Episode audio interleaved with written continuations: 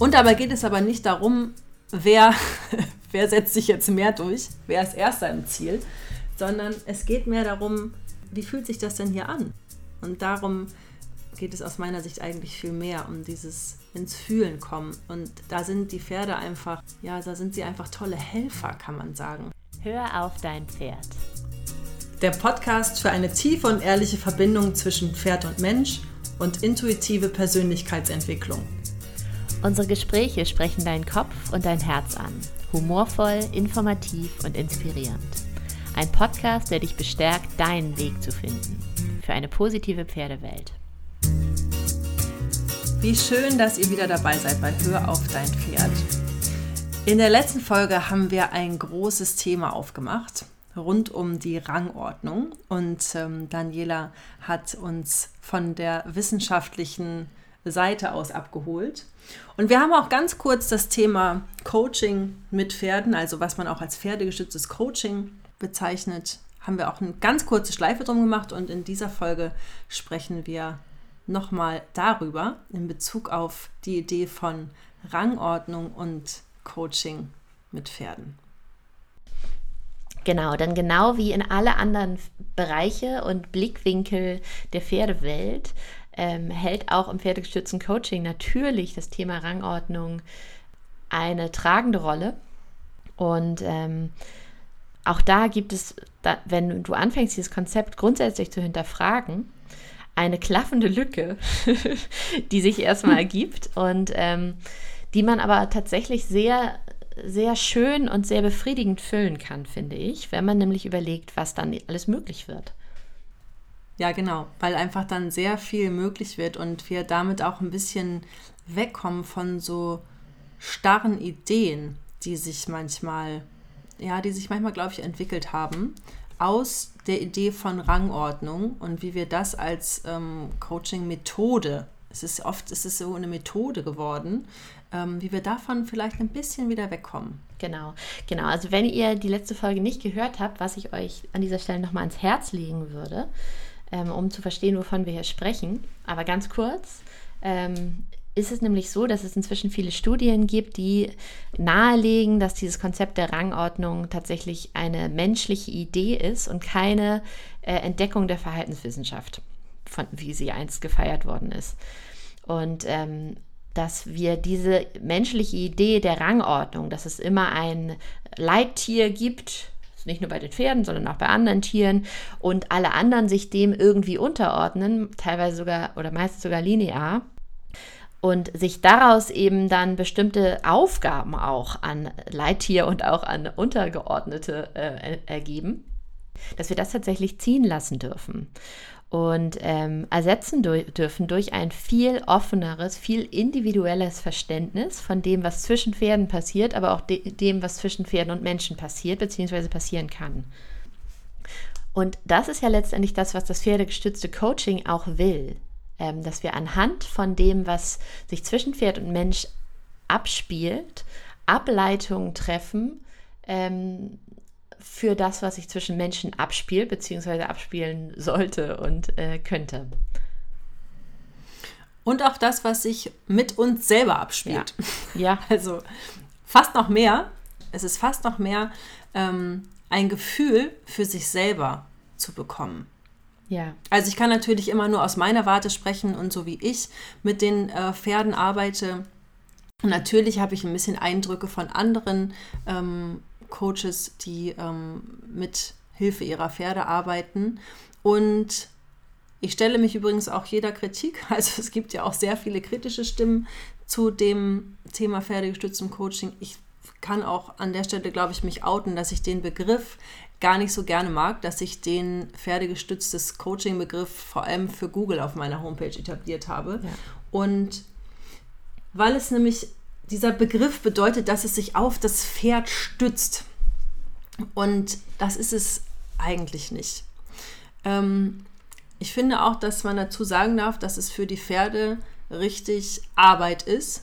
Und es ist auch eine Form von Anstrengung für die Pferde, sich mit so verschiedenen Energien auch zu umgeben und sich auf so viele verschiedene Menschen einzustellen. Mhm. Wie gesagt, ich kann nur aus meiner kleinen Welt hier sprechen und ich halte mir offen, dieses Angebot von meiner Homepage jeden Tag runterzunehmen, wenn meine Pferde sagen würden, es strengt uns über die Maßen an, wir wollen das nicht mehr.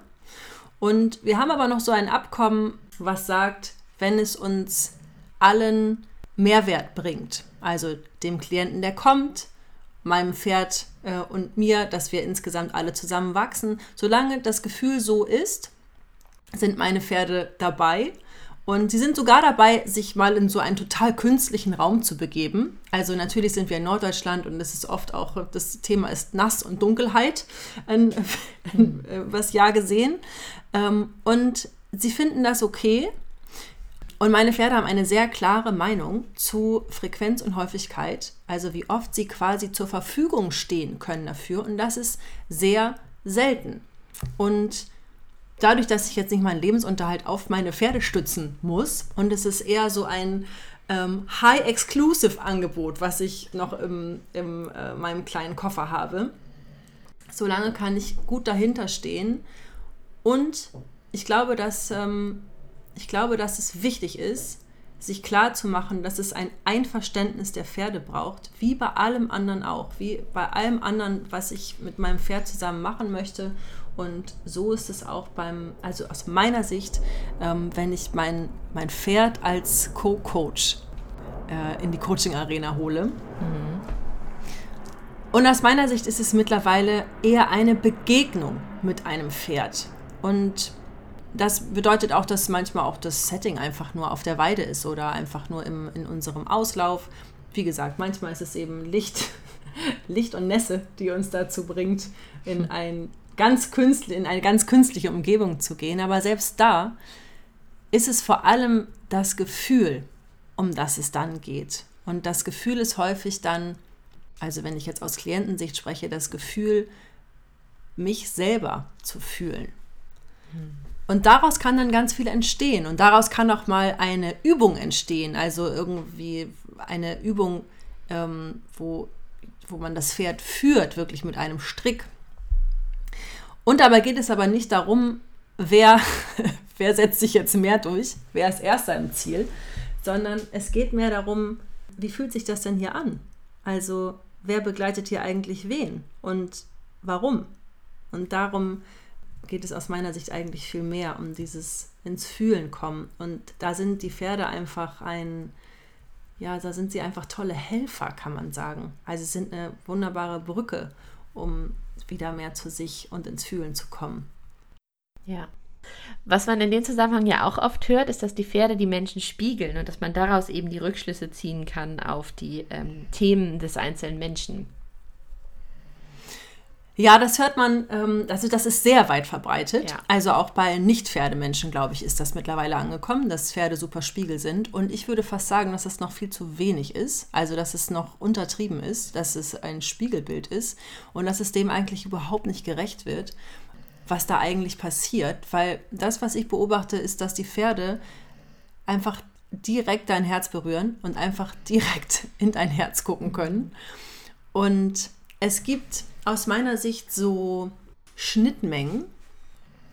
Und ich habe jetzt natürlich nur zwei Pferde hier bei mir, die dann, ähm, also das entscheidet sich auch immer erst dann, wenn derjenige, der, der Klient dann hier ist. Bei uns entscheidet sich, welches Pferd ähm, heute quasi der Partner ist. Und das passt irgendwie immer.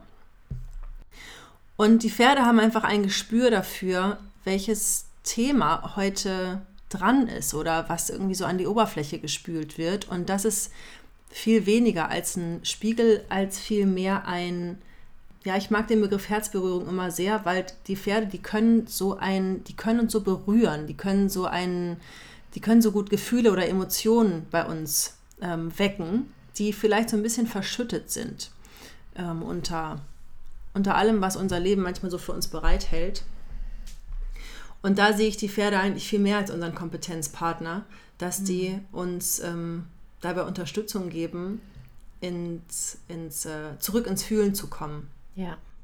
Ja, und das, was ähm, ich äh, problematisch finde mit dieser Formulierung, dass Pferde die Menschen spiegeln, ähm, ist tatsächlich, dass ein Spiegel ja etwas Starres ist. Ähm, etwas eindimensional. Ist es eindimensional? Ja, doch. Der Spiegel selbst ist eindimensional. Aber er gibt ohne eigenen Anteil einfach nur das wieder, was er sieht. Also was, was, er, ja. was vor ihm steht. Und ähm, da kommen die Pferde und ihre individuellen Persönlichkeiten, die ja nicht zuletzt auch, also jeder, der mit Pferden umgeht, weiß, sie sind Persönlichkeiten, aber ähm, nicht zuletzt auch durch die äh, Tierkommunikation sehr, sehr deutlich werden, dass die eben auch ihre eigenen Themen mitbringen und ähm, ihre eigenen Ideen und Muster und ähm, Emotionen haben ähm, die in jede Situation mit reinspielen. Das heißt, wir haben keinen Spiegel, der uns einfach zeigt, so wie wir sind, was ja auch so eine Form von ähm, ja, menschliche Erhebung ja. mal wieder ist. So, dieses Tier zeigt mich einfach, wie ich bin. Es spiegelt mich. Es hat keinen eigenen Anteil. Auch wenn das oftmals gar nicht gemeint ist. Ich finde diesen Begriff tatsächlich deshalb so, so widersprüchlich oder so, so, so missverständlich so. Es ist, ja, es ist tatsächlich, glaube ich, an vielen Stellen was anderes gemeint, aber es ist, du beschreibst das sehr, sehr gut. Und es ist, es ist eben wie, wie das Beispiel mit der Herde es ist eine individuelle Interaktion von zwei Persönlichkeiten. Ja. Und manchmal lerne ich die Pferde auch noch wieder von einer ganz anderen Seite kennen, weil eben jemand mit ganz anderen Eigenschaften und Persönlichkeitsstrukturen eben dann vor dem Pferd steht. Ja, und das ist einfach so individuell, was da passiert. Und manchmal reicht wirklich die, die reine Begegnung. Ja. Also es ist dann wirklich einfach, wir sind anwesend auf der Weide bei den Pferden zum Beispiel. Ja.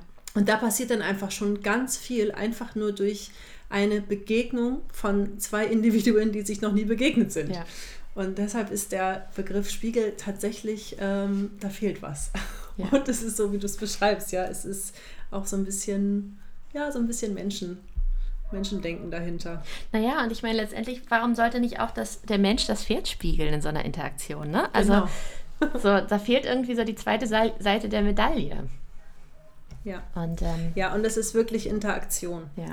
Und zwei, ja, ich habe es eben schon gesagt, zwei Individuen, die, die sich begegnen. Ja. Und daraus entsteht eben einfach ganz viel. Und daraus kann auch mal eine, eine ganz praktische Übung entstehen oder etwas, was im Raum passiert oder dass derjenige sich seinen Raum abgrenzt, ähm, ganz, ganz plastisch mit irgendwelchen Materialien. Mhm. So ähm, einfach um, um manche Themen besser zu sehen oder zu fühlen.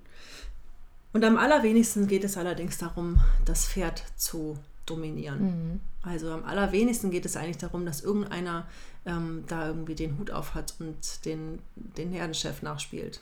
Ja. Schön. Ich habe nichts mehr hinzuzufügen. Ja, ein kleines Plädoyer für die Besonderheiten des Coachings mit Pferden, für pferdegestütztes Coaching und für die Aspekte rund um die Arbeit mit Pferden und auf was wir, auf was wir, glaube ich, manchmal ein bisschen mehr Aufmerksamkeit legen dürfen. Ja. Ja, in allen Bereichen, egal was wir mit den Pferden machen. In allen Bereichen. Super. Ja, schön, dass ihr wieder dabei wart bei Hör auf dein Pferd. Wenn ihr Fragen habt, Anmerkungen oder Wünsche, dann schreibt uns gerne eine Mail an podcast.höraufdeinpferd.de. Ähm, wenn ihr Kritik habt, selbstverständlich auch. Und ähm, ansonsten freuen wir uns natürlich immer über Bewertungen ähm, bei Apple Podcasts.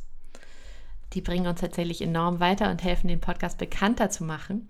Und ähm, ja, damit irgendwie das zu tun, was wir mit diesem Podcast machen wollen, nämlich positive Impulse in die Pferdewelt tragen. Ja. ja, in der Tat. Ihr helft uns tatsächlich auch sehr mit Weitersagen. Wunderbar, dann hören wir uns in circa zwei Wochen. Wir wünschen euch eine schöne Zeit mit dem Pferd und bis bald. Bis bald.